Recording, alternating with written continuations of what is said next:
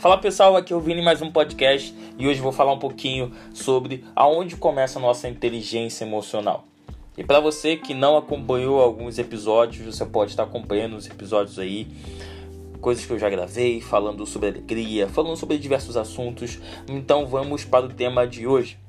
Para você que não sabe, a inteligência emocional ela começa na sua infância. Como assim, Vinícius? Sim, meu amigo. Se você está vivo até hoje, é porque você já foi e você é ainda inteligente emocionalmente. De algum modo, se você está vivo, se você se mantém vivo, você usou da sua inteligência para sobreviver, para se manter bem nos dias bons, nos dias maus e para você conseguir construir aquilo que é necessário para você se manter vivo. O que é mais importante você entender é que as nossas emoções muitas vezes elas são construídas na infância. E muitas vezes elas são construídas em cima de fatores, circunstâncias, ambientes desfavoráveis, alguns, algumas vezes muito favoráveis. Mas o que é mais importante é entender que eles são codificados naquele momento.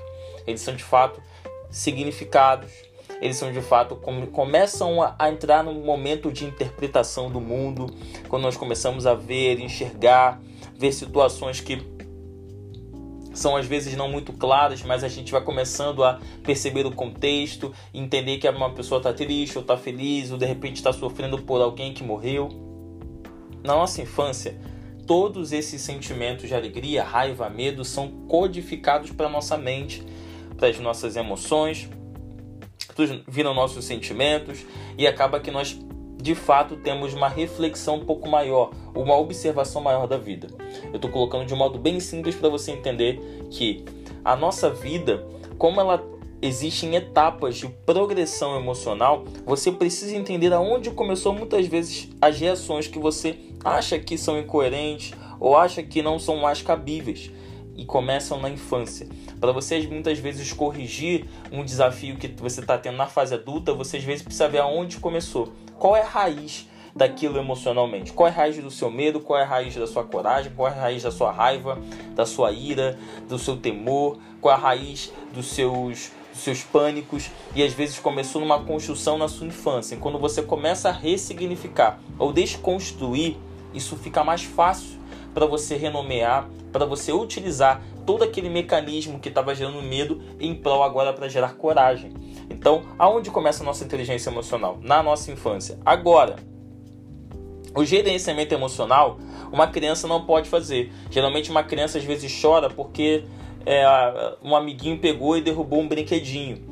Então, ela não entendeu ainda que ela só pegar no chão e voltar com o brinquedo, mas um adulto sabe. Então há uma diferença muito grande de inteligência emocional e gerenciamento emocional. Gerenciamento emocional é quando você é adulto, você já está maduro o suficiente para saber que a raiva às vezes você sentir uma raiva no, sei lá, você vai fazer uma atividade física, você coloca um pouco de raiva naquilo, é positivo. Você coloca amor numa atividade física, ou você coloca amor quando você está abraçando alguns amigos do trabalho, é extremamente positivo, porque você começa a canalizar a emoção correta para a estrutura correta e para o ambiente correto. Agora, uma criança às vezes não tem essa maturidade, então acaba que ela tem uma inteligência emocional para como lidar com aquilo na hora, mas ela não consegue gerenciar aquilo por muito tempo. Então às vezes ela sente frustração mais rápido, às vezes ela sente uma alegria eufórica de modo acelerado, de modo exuberante, justamente porque não tem esse acometimento de entender quando colocar e quando não colocar.